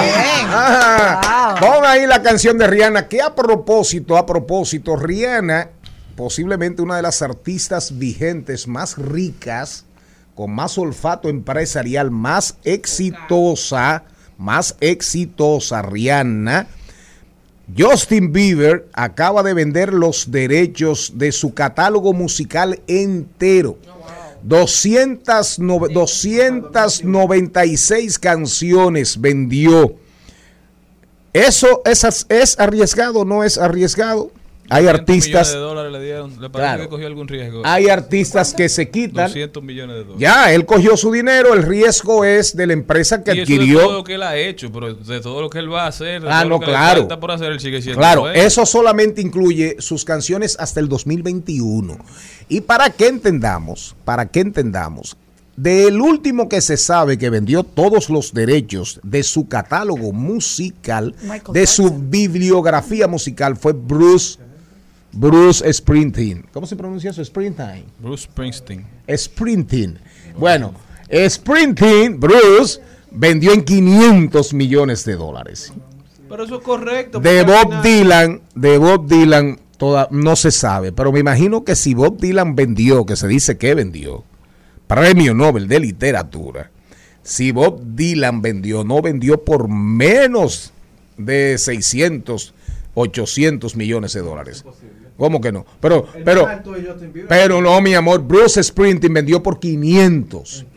A- a- a- hace como un año La atrás. diferencia es que Springsteen ya estaba en el final de su carrera. Claro, todo el catálogo lo vendió entero. años, Y Lo Bieber vendió solamente hasta el Haciendo 2021, que todavía le faltan muchos años. Hasta ahora, claro. Pero Así es. que le falta Extraño, mucho. Señores, pero también es tendencia el patricio Juan Pablo Duarte, ¿verdad? Sin dudas, un aplauso a Duarte. Con Duarte. Mucha gente puede pensar que no había resistencia a nosotros separarnos o ser libres de los haitianos y, decir que somos una república Había libre e independiente. Claro, empezando por muchos de los oligarcas de la época, el sector de los millonarios, porque Duarte era clase media, clase media alta, pero los millonarios, los ateros, no querían estar con Haití, pero tampoco creían en el, produ- en el proyecto de una República Dominicana libre e independiente de cualquier poder extranjero. Entonces habían dos corrientes, los que querían la libertad pura y simple y los que querían separarse de Haití, pero pegarse de alguna potencia extranjera, ya sea de los ingleses, de los españoles, de los franceses. Duarte tenía Fe. la fe y el ideal de que nosotros es. podíamos construir un proyecto nación exitoso. Por eso hoy lo recordamos con tanto aprecio, con tanto cariño y tratando de que cada vez más volvamos a los ideales duartianos. Gracias a Charles III. Ahí vamos con la canción de Rihanna. Hold me down. Keep me close. And sound. Burning in a hopeless dream. Hold me when you go to sleep. Keep En Al Mediodía, con Mariotti y compañía, Marketing Aplatanado. Marketing Aplatanado. Vámonos con Nadia. Nadia Tolentino. Nadie habla de estas cosas como Nadia. Además, la Tolentino es un tolete hablando de estos temas. gracias. Eso no lo hace la inteligencia artificial. Eh, eh, vamos a trabajar con los dos aquí con el... Me decepcionó y ahorita digo por qué. Oigan bien, eh, Cristian Morel, consejos, Charles III, consejos para los aspirantes a políticos. Cinco tips para posicionar las redes sociales. Bien, bien, bien. Arranque Nadia. Un tema súper, súper interesante. Qué bueno que hoy tenemos en cabina a Cristian para poder hacerle el análisis incluso a cómo él está manejando Pero gratis, su marca política. bueno, el primer tip que les tengo a esas marcas que tienen aspiraciones políticas o que quieren desarrollar el perfil político dentro de las redes sociales es crear un plan de marketing o un plan comunicacional que contemple las 3 P del marketing político. ¿Cuáles son esas 3 P? Persona, propuesta y partido. Sea, dentro de tu comunicación deben estar contempladas esas 3 P. ¿Qué pasa con la mayoría de las marcas políticas dominicanas? Que por lo general le dan más importancia a la tercera P, que es partido, y no se concentran en desarrollar las dos principales, que es la persona y la propuesta. Porque al final, y mucho más aquí, si tuviéramos en Estados Unidos, fuera la dinámica un poco diferente, porque el partido te da como ese, te da ese potencial, vamos a decir. Pero aquí las marcas políticas deben enfocarse más en la primera P, que es la persona, en que yo creo cuáles son mis ideales. Y la número dos, que es la propuesta. ¿Cuál es mi propuesta? ¿Qué yo defiendo? Entonces eso es lo primero. Enfocarse en esas tres P. Pero hay una persona que le gusta el individualismo dentro dentro de los partidos políticos que entienden que son como el embudo, topa ello y no para el sobrino. Bueno, ya esos son temas Sí, más- no, pero normalmente, o sea, que es la figura que entienden que yo estoy por encima del partido, que no me van a recibir. Entonces, ¿qué pasa con eso? Sin O sea, embargo, sin embargo, sin embargo, sigue siendo de mayor rango de importancia dentro de la estrategia digital la persona, no el partido. Entonces, tu plan debe ir enfocado en, con este primer tip en las dos primeras P, que es partido, que es, perdón, que es persona y propuesta. El segundo tip es tener una biografía optimizada. Si tú estás, por ejemplo, en Instagram, que estuve consultando el perfil de Cristian y el perfil del señor Mariotti, la palabra político ¿Del señor o, de, o, o del, ya- o, o del hijo? de usted. Ah, la mía. Bien, entonces tu nombre debe tener al lado la denominación para que si yo no conozco quién es Cristian, si yo no conozco quién es Charlie y yo pongo en el buscador la palabra político, pues me aparezca. En el caso de ustedes la tienen debajo, entonces yo tendría que conocer su persona o conocer su O marca. sea, tú dices, en vez de mi nombre, poner político. Después, no, después de tu nombre, un, un, un guion o una, o una rayita, y entonces ahí poner la denominación. Por ejemplo, coach político, que tú lo tienes abajo y yo no te voy a poder encontrar si no te conozco. Entonces, eso es lo principal. Una biografía optimizada debe tener eh, esas dos ¿Y principales. qué dice ¿verdad? la mía? Charlie Mariotti. Ah. debe tener slash político. No, la mía dice comunicador. bueno, eso depende de Si a qué te quieres aquí, si la enfocar. bueno, entonces la biografía debe tener esas palabras claves que cuando yo te busque me permita ver quién tú eres, primero tu nombre, qué es lo que tú haces o cuál es tu, es tu parte experta, en este caso político o coach político o comunicador político, si así lo quieres, y otras palabras claves que me permitan determinar tu propuesta. No sé, creo en un país... eh, mejorado, por ejemplo. O sea, esa pequeña frase que me haga a mí entender eh, en qué tú crees o cuál es tu propuesta debe estar presente en la biografía. Si tú eres pro medio ambiente o si tú eres eh, pro energía, pues entonces esas palabras deben estar presentes en tu, en tu biografía. Ese es el tip número dos. Y lo otro es convierte tu propuesta en contenido. Por lo general, las marcas políticas que nosotros vemos y que estamos acostumbrados a ver en redes sociales se mantienen en campaña constante. Y lo ideal es que yo pueda conocer a través de tu contenido cuál es tu propuesta. El tip número cuatro es identifica cuál es el tono de voz de tu marca. Ah, Si eso sí, eso es muy importante. si tú eres una marca que es inspiradora o eres una marca educativa o si tú vas a ser comentarista o de opinión, es importante que tú identifiques cuál va a ser el tono de voz de tu marca. Ese es el tip número cuatro. Y el tip número cinco, les dejo con tus ideas son las que conforman tu imagen de marca. El potencial más importante que tiene una marca política son sus ideas y mi última recomendación es mantente más persona que político, por lo menos en este país, porque tenemos cierto, vamos a decir así, cierto rechazo. Entonces vamos a trabajar la persona que al final con eso es que conectamos. La antipolítica crece. Así y, es. Y es muy importante, sobre todo, no mantenerte en un solo canal. Si tú, Cristian, por ejemplo, tienes muy buena voz, trabajas aquí en la radio, pu- tú puedes tener un podcast donde tú expliques sobre tu propuesta. Entonces, lleva ese contenido de tu propuesta a un medio que sea mucho más abierto y que tenga mucho más potencial de llegar a- al público al cual te diriges. Esa es también otra que Ah, ¿a quién tú te diriges? A todo el votante. No, el votante está dividido en nichos. Segmentado, segmentado, hay Entonces, nichos. segmenta tu nicho, cuál es, y tu propuesta, llévala a una idea de contenido como un podcast, por ejemplo. Y es importante generar confianza. Que la gente más o menos confíe en usted, aunque sea mínimamente. Aunque usted tenga una cara de charlatán. Que no le que no la esconde. Entonces, les dejo con esos cinco tips, así de manera rápida. Y sobre todo, les recuerdo de nuevo tomar en cuenta que las dos P más importantes siempre seguirán siendo la persona y la propuesta. Excelente, son lentejas. Nadia, Usted la las quiere o las deja. Una pregunta, Nadia. En este. Una, esta era- una. En esta era. Porque las donde- otras se pagan. No, aprovechar Oh, ya que pero- estamos aquí.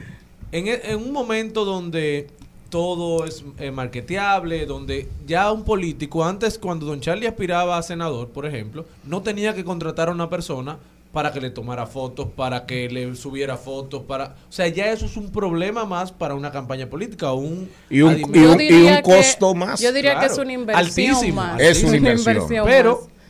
hay que seguir, por ejemplo, poniendo las mismas vallas que se ponían antes. Hay que seguir haciendo el mismo trabajo. O sea, es algo que se agrega.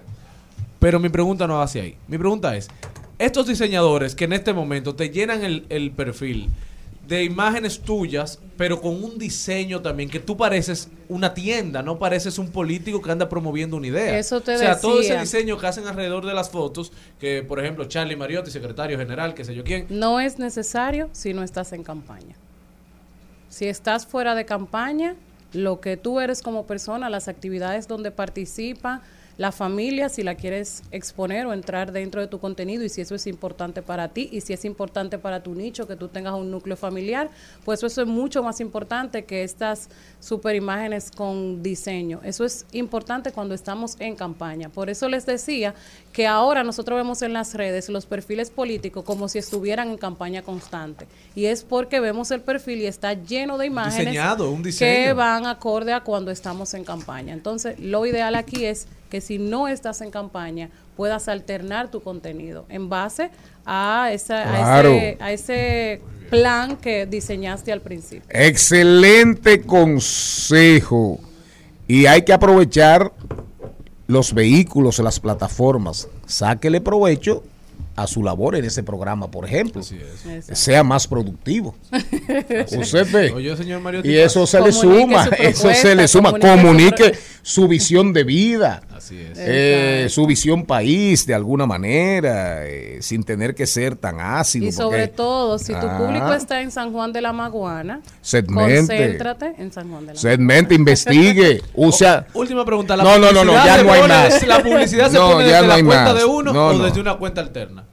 desde tu propia De cuenta. tuya. Eso es muy claro. feo. Ya no hay más. Cuenta. Ya, ya no hay más. Pague. Pague, pague. Déjese de rastrero. O volvemos, Hoy- hacemos una segunda parte también. Claro.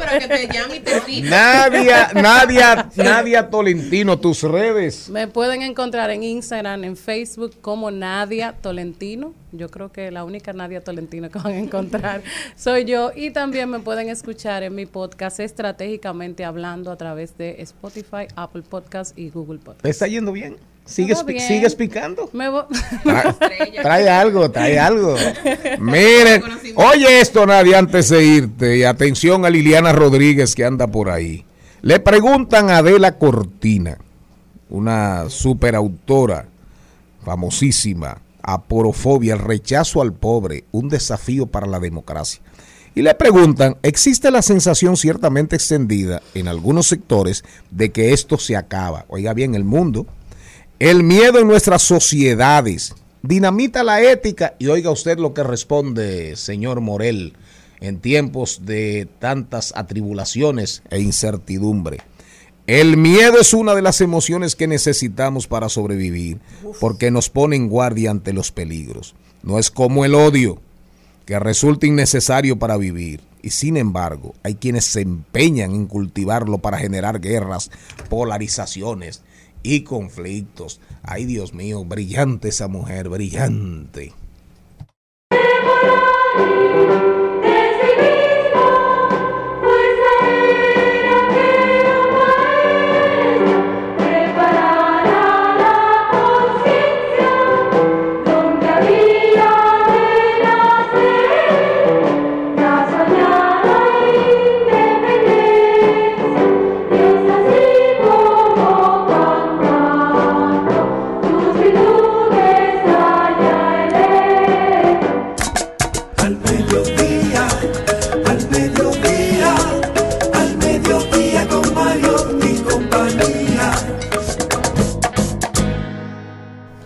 La verdad que si algo, si de algo me, me da culpa, si algo me hace sentir mal, es no haber podido participar de la edición de este programa donde se presentó en persona doña Angelita García de Vargas. La verdad que me arrepiento de no haber podido venir ese día.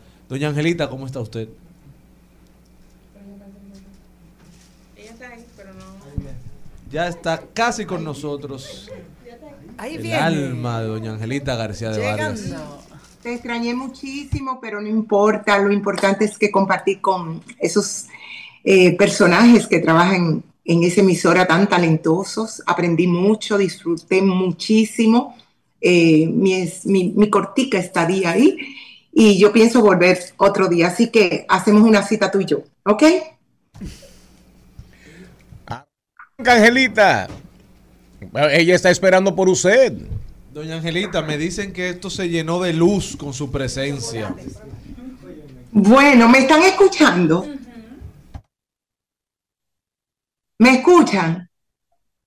Hola. Sí, la Sí, la escuchamos. escuchamos, doña. Sí, sí, sí, sí, Angelita. Perfecto, porque yo no la estaba escuchando ustedes. Perfecto, muy, muy buenas tardes a todos los radios oyentes. Reflexiones desde mi alma. Les traigo una interesante reflexión. Es importante siempre hacer observaciones de esto que les voy a decir y que muchos de ustedes están listos para escucharlas. El universo lo computa todo. El universo lleva nota de nuestra vida. El universo siempre está despierto. Sabe cada pensamiento que emitimos, cada acción que realizamos y sobre todo escucha todo lo que hablamos. Por eso, la mejor decisión es elegir hacer lo correcto y hablar siempre con la verdad. Es importante que activemos buenos pensamientos positivos y accionemos con honestidad. Hoy yo sé que la fuente de mi alegría y mi tristeza está en mí. Hoy sé que mi experiencia de vida está determinada totalmente por mí. Y también sé que yo genero mi propio karma con mis pensamientos y acciones. Definitivamente sé que mi vida depende de mis actos y lo que sucede en el mundo se debe a muchas fuerzas y energías involucradas. Por eso debo de hacerme cargo de mi vida personal, con responsabilidad y valentía. Todo sale de mí y todo retorna a mí. Hay que saber vivir con buena apertura. Dios y el universo aman a los seres que se aman y se respetan. Yo amo la justicia divina porque esa sí que es justa. Dios creó el universo con un plan perfecto. Sus perfectas leyes se manifiestan siempre. Y lo mejor es que a todos los seres vivientes esas leyes nos alcanzan en cualquier momento de la existencia humana, ya sea para cobrarnos o para saldarnos. Todos estamos en un gran globo llamado planeta Tierra y muchos lo llaman planeta escuela y de aprendizaje. Nacimos aquí, crecimos aquí y nos desarrollamos aquí. Y tenemos esa gran oportunidad de evolucionar también en el planeta.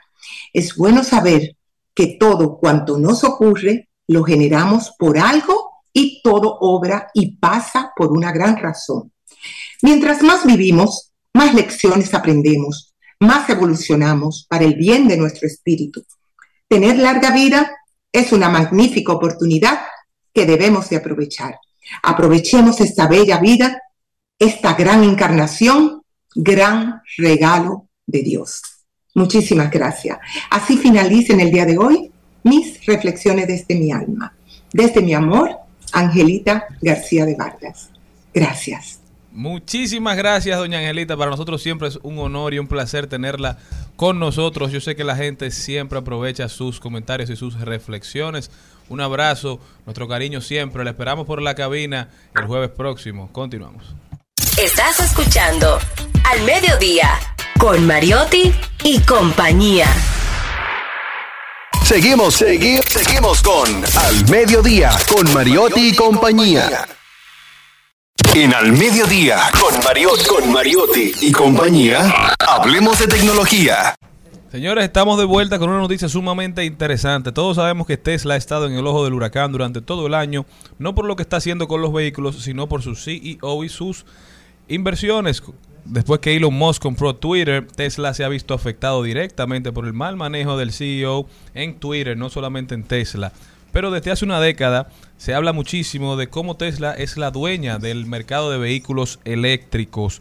Ya dicen los profesionales que Tesla no va a morir por el hundimiento de su cotización bursátil ni por la brusca desaceleración de sus ventas, que tampoco el- la muerte de Tesla pasará por las mentiras sobre su tecnología autónoma, sus graves problemas en la cadena de suministros o el pésimo servicio a la atención al cliente que dan cada vez. Dicen incluso que la amenaza real para su supervivencia está en el núcleo de su negocio. La estrategia de diseño y ejecución de, Tesla es sencillamente mala. Durante, el último, durante la última década han podido prevalecer e imponerse porque en cuanto a almacenaje, en cuanto a rango, la, la batería de Tesla es la más exitosa. Además el branding que ha hecho la compañía lo ha ayudado muchísimo a posicionarse en el mercado de vehículos eléctricos. Pero ya en el 2023 se dice que los competidores, las marcas harán grandes inversiones en tecnología de vehículos eléctricos, no solamente las norteamericanas, las alemanas, sino un grupo de marcas chinas que están emergiendo, encabezadas por BYD, que es la segunda en vehículos eléctricos, que cada vez más se hacen más atractivas para los consumidores por precio, por rango, por almacenaje en las baterías, por el diseño, que son cada vez más atractivos para las personas que están pensando hacer la transición de vehículos de combustión a vehículos eléctricos. Aparentemente en el mundo automovilístico hay un, una ralentización del proceso de cambio porque los fabricantes están diciendo, bueno, quizás es muy rápido, todavía no hay las suficientes estaciones de carga necesarias para nosotros hacer una transición completa, como dicen muchos, hacia el 2030. Veremos lo que sucede, pero si algo está quedando claro es que Tesla, quien fuese la reina de los vehículos eléctricos durante muchos años, posiblemente se le haga complicado mantener su control. Por ahí vienen, aquí en el país, por ejemplo, tenemos a Beide, que tiene una casa autorizada, que es la única que los puede vender y se lo da a otros concesionarios que es Peravia Motors, que está vendiendo muchísimas unidades. Por ahí también viene la Volvo con unos vehículos eléctricos. También está la Chang'an, y otras marcas que vienen incursionando en el vehículo de motores y de vehículos eléctricos que cada vez más están haciendo más ruido. Tesla aparentemente se acerca a momentos difíciles. General Motors, la Ford, la Ford, en Europa la Volvo, BMW, todas las grandes fábricas están eh, en vehículos eléctricos. Eh, bueno, el último, eh, ahora salió el Cadillac, que es un espectáculo. Y están promoviendo ya la construcción de hiperdeportivos, de hiperdeportivos, es decir, más que superdeportivos, eléctricos. Y con unos diseños sumamente atractivos. Lo que está pasando con algunas marcas de esos vehículos. Y Tesla se ha quedado atrás. Tesla no ha cambiado el diseño, por ejemplo, del modelo S, que salió ya hace 10 años. Y es un vehículo relativamente insípido, cuyo principal atractivo era su, su la era carga, eléctrico. la duración, que era, Sí, que era y mucho eléctrico. que duraba, ¿verdad? En comparación con otros que todavía no alcanzaban ni siquiera los 200 kilómetros de autonomía. Pero ya cada vez hay más marcas. Aquí está MG, aquí está ya la que mencionábamos, BYD, muchas otras marcas que se están posicionando fuertemente con una autonomía de 500, 400 kilómetros que da Y sobre para uno todo, andar. estaba escuchando el programa de Hugo esta mañana donde decían que los precios de los vehículos eléctricos de esta categoría están bajando. Así que eso es una buena noticia porque ya a la hora que tengamos Sí, unos claro. precios competitivos, pues uno se atreve a involucrarse, a comprar un carro así. Pero imagínate, esos carros ahora mismo son carísimos. La. BID, la BID vale casi 100 mil pesos. Dólares, Que, ¿eh? que no, no, eh, dólares, 100.000 perdón. dólares. La BID, La TAN. eh, la TAN, la, la, la, la full, es una vaina increíble. Eso parece una nave espacial. Una nave espacial. Y realmente BID le ha dado en la madre a Tesla. Y esto hay que verlo en esa racha que tiene Elon Musk, porque es una mala racha. Tiene un juicio que lleva como tres audiencias. Lo han puesto contra la espada y la pared con el tema de supuestamente mentir sobre el costo de las acciones de Tesla. Le, ha- le han dado hasta con el cubo del agua con el tema de Twitter, de Twitter. Entonces, por otro lado, ah, no, que si Space, la compañía aeroespacial, respaldaba a esta, esta empresa, que esta respalda a aquella, realmente ha perdido un dineral y sobre todo, que me imagino que es lo peor para él, es el tema reputacional. Bueno, es que usted no puede ser- reputacional. tanto. Porque Elon Musk llegó a ser prácticamente un dios. Oh, pero un tuit Él de decidía el futuro, el futuro de, de las criptos, de las criptomonedas. Que siga decidiendo. Él, él escribió un tuit y era palabra santa, te alabamos, Señor. Pero aparentemente, yo no sé qué callos él pisó. Pero lo último que falta es que le den su pela. Y Nadie lo puede parar. Las cosas siguen cambiando, cambiando y al final no será igual. El mundo sigue girando, girando. Nadie sigue girando, girando, girando y este programa no, es- no puede estar ajeno a pesar de que somos diversidad divertida, información sin sufrición, pero es el mundo que nos ha tocado, es el mundo en que vivimos y es el mundo desde el cual nos iremos. Me voy a San Francisco en Estados Unidos y es que Meta anunció ayer miércoles que pondrá Meta. fin, sí, Otra con Facebook, problemas. pondrá fin a la suspensión de las cuentas de Facebook e Instagram de Donald Trump en las próximas semanas, dos años después de que el expresidente estadounidense fue vetado tras el asalto de sus seguidores al Capitolio. El público tiene que poder oír lo que dicen los políticos para poder tomar decisiones, declaró en un comunicado Nick Clegg, responsable de asuntos internacionales de Meta. Bueno, Zuckerberg se la puso dura ahí a Donald Trump. En el, en el ámbito que estábamos ahorita hablando hace unos segunditos, aquí hay una noticia bastante importante. Tiene que ver con Big Tech también, Estados. Unidos demanda a Google por monopolio. Oiga, oiga. El Departamento de, Esta- de Justicia de Estados Unidos demandó este martes a Google por su dominio en el mercado de la publicidad en línea, iniciando una nueva batalla legal contra el gigante tecnológico con sede en California. Google utilizó medios anticompetitivos, excluyentes e ilegales para eliminar o disminuir gravemente cualquier amenaza a su dominio sobre las tecnologías de publicidad digital, indica la demanda. Parece ser que los gobiernos eh, están por poner, eh, ponerle el cascabel al gato porque el poder que han adquirido estas empresas, eh, no olviden, la inteligencia artificial en el año creo que 17, 18, manipuló y ganó elecciones. Para que estemos claros. Y la clase política, la clase política, los grandes emporios económicos, aunque tengan intereses, ganen dinero en esas empresas, coloquen fondos de inversiones, metan dinero en esa empresa, en esas empresas, también al final quieren estabilidad. Y prefieren la estabilidad de su país. No quieren depender de esos genios como Elon Musk. Señor Mariotti, ¿para dónde se va usted? Señores, vámonos para el metaverso, ¿verdad? Para Otra el vez. internet y para todo ese mundo donde, para TikTok, para las redes, donde la canción Mujeres de Ricardo Arjona se ha vuelto tendencia. ¿Pero por qué? Después de 30 años de salir a la luz, la canción Mujeres del famoso intérprete Ricardo Arjona recientemente se volvió tendencia en redes sociales. Esto luego de ser acusada por varias mujeres de ser machista. Y es que sucede que en TikTok se han hecho virales clips donde se ve a mujeres que comentan algún tipo de error al manejar, cocinar o cualquier actividad acompañada con la canción de mujeres, especialmente en la estrofa que dice, no sé quién las inventó, no sé quién nos hizo ese favor, tuvo que ser Dios. En algunas de las publicaciones incluso ya se leen comentarios rechazando la canción que según los informes ridiculiza el sexo femenino.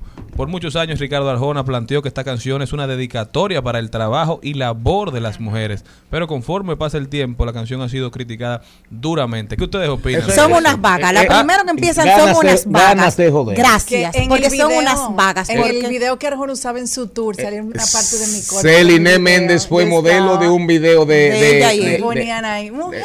Ajá. Ah, Exacto. Pero mire, eso... La ofensa a mí que no eso es, Qué bonita esa canción. Eso es Hermosa. Eso es ganas de joder. Esas mujeres que no sabían qué hacer. Ganas de joder, hombre. Eh, el- Liliana, Liliana Rodríguez está aquí ya con nosotros para cerrar en alto este programa. Pero Cristian Morel no Yo puede, me voy a Japón. no puede dejar de pasear. Me voy a Japón donde la investigadora Cheiko Asakawa eh, creó una maleta con inteligencia artificial Una maleta. para que las personas que no tengan visión con discapacidad visual puedan ir al aeropuerto y evitar el estrés que genera para una persona con discapacidad Brillante. visual poder llegar al gate llegar a migración. Excelente. La maleta cabe en, en cabina. Tecnología fa- facilitando la vida. Así es, cuenta con voz, eh, va conectada al Bluetooth del celular y Qué te va bien. diciendo, eh, hay una persona, tu gate está a la derecha, 70 pasos. ¿Y dónde fue derecha, eso? En Japón. Qué bueno. Yo me voy rapidito, me voy rapidito, me voy rapidito para Inglaterra, también para Dinamarca. El cerebro tiene una cuarta meninge, una cuarta membrana. ¿Cuándo lo dijo Charlene? Ah, pero yo no vine. Ah, fue que yo no vine. Bueno, estoy súper desfasado, pero total, a los 64 años, ¿qué importa? Ya. No, no, claro. Vamos, eh, no, ¿quién? Usted no paga No, no, ya yo estoy viviendo de más. Vámonos con Cuidando los Chelitos con Liliana Rodríguez. Gracias por decirlo. Pero fíjense ustedes, yo decía ayer que si siguen jodiendo tanto con la inteligencia artificial en el proceso de evolución del ser humano o de involución, finalmente, cuando viene a ver, vamos a nacer sin cerebro.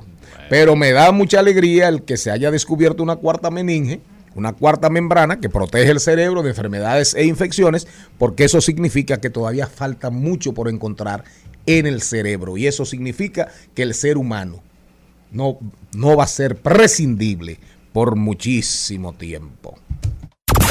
A continuación, en Al Mediodía, cu- cuidando los chelitos. Cuidando los chelitos. El chapulín colorado.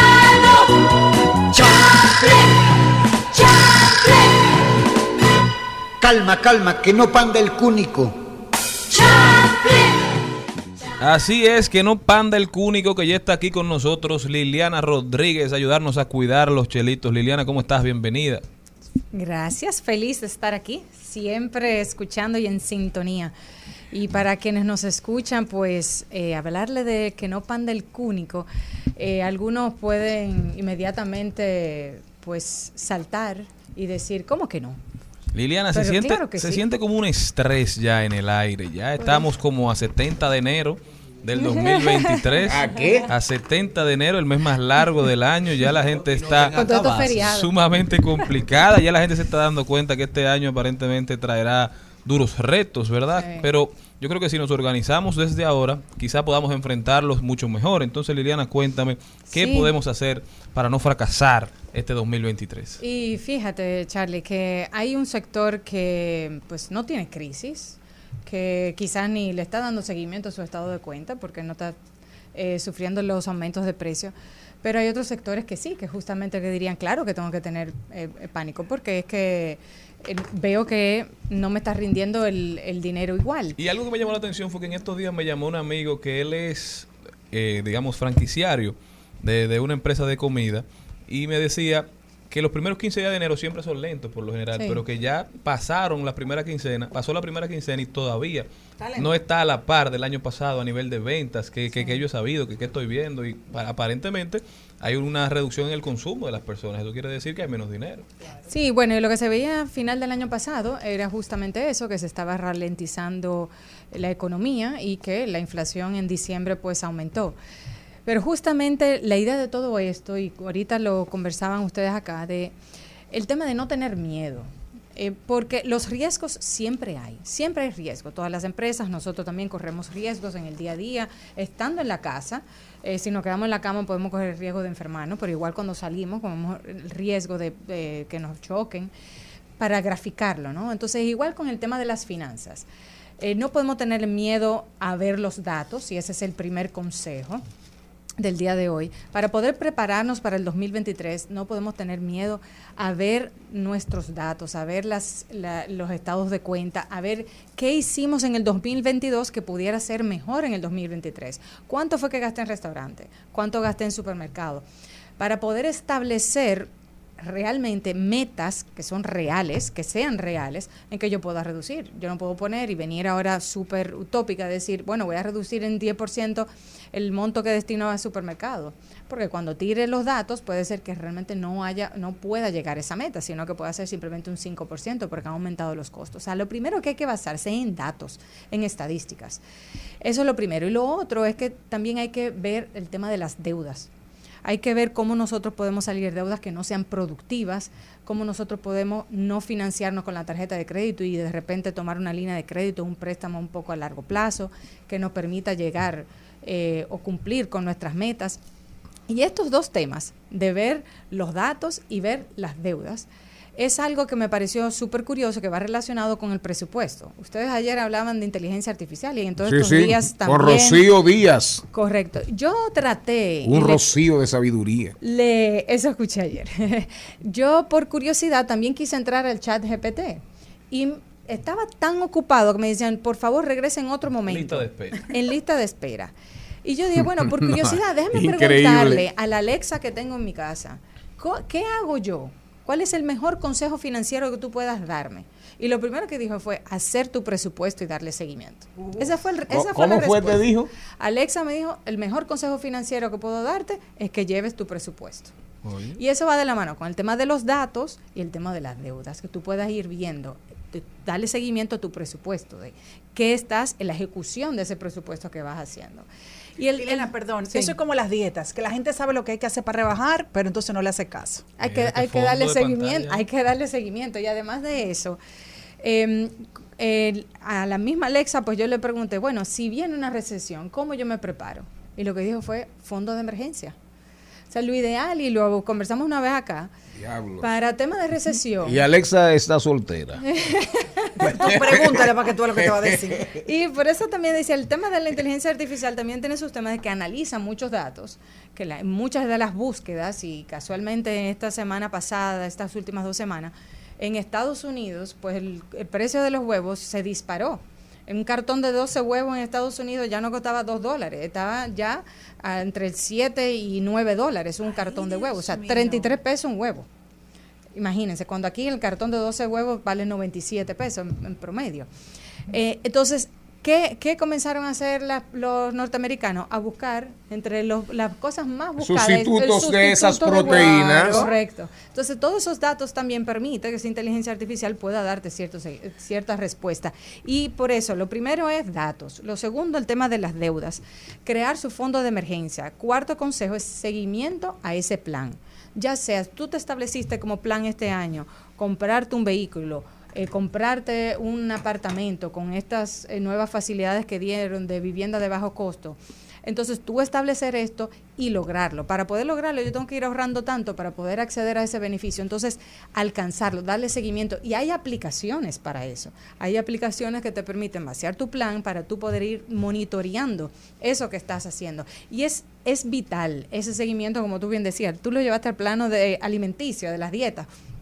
Pero a nivel financiero es así. Lo mejor que tú puedes hacer es darle seguimiento a lo que estás haciendo, porque vas cortando gastos hormigas, gastos fantasmas, vas identificando oportunidades que puedas eh, aprovechar más los recursos. Si tú no ves telecable, quizá entonces no es necesario ponerlo.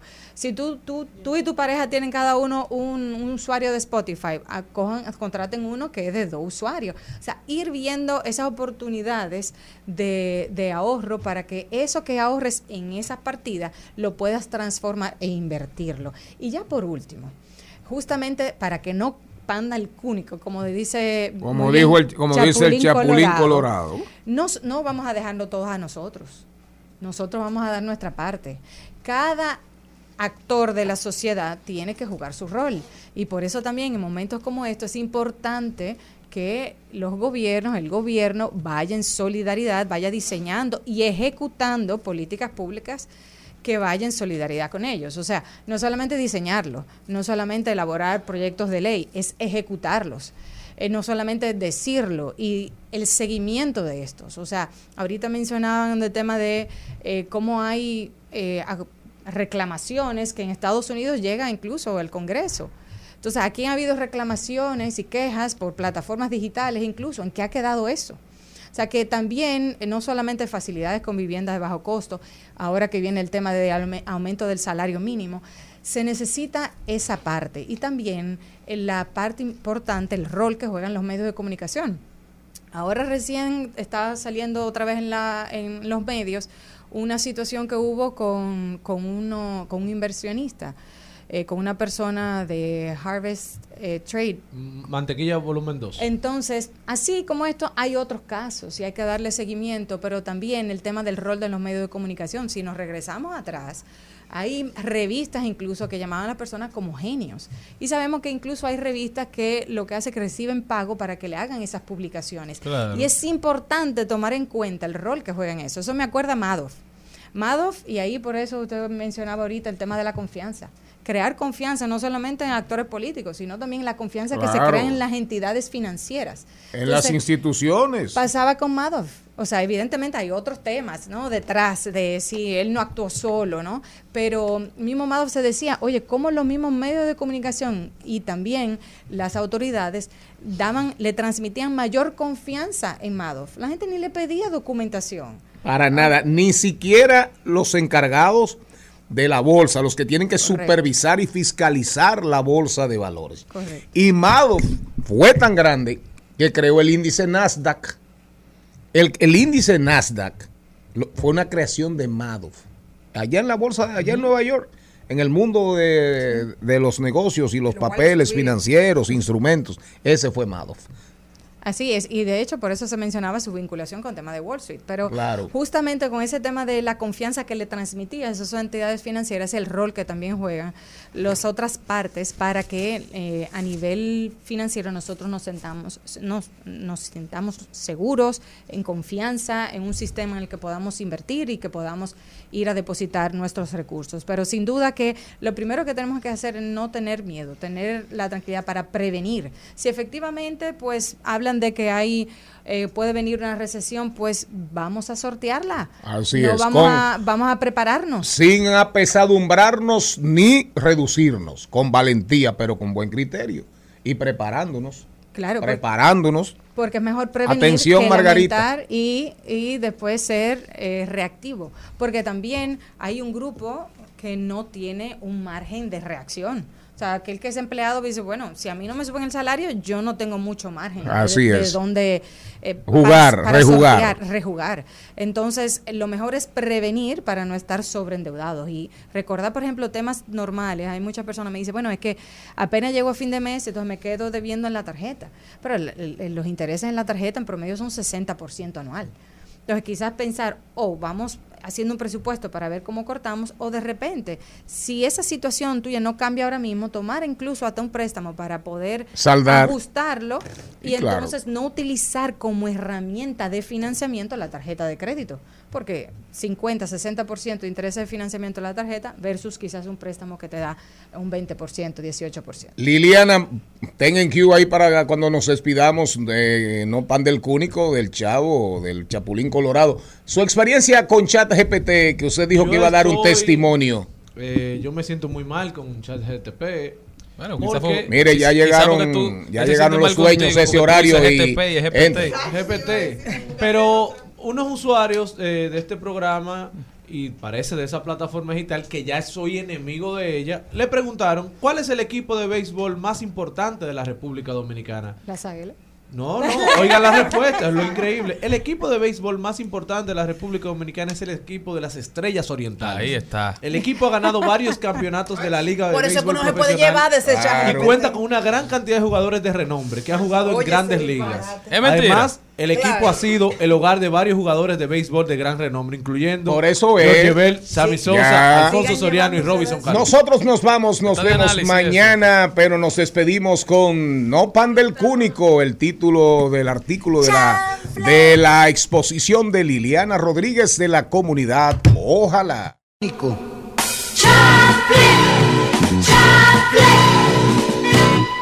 Mis movimientos están fríamente calculados. Tarzanes y Calima. Hasta aquí, Mariotti y compañía. Hasta aquí, Mariotti y compañía. Hasta mañana.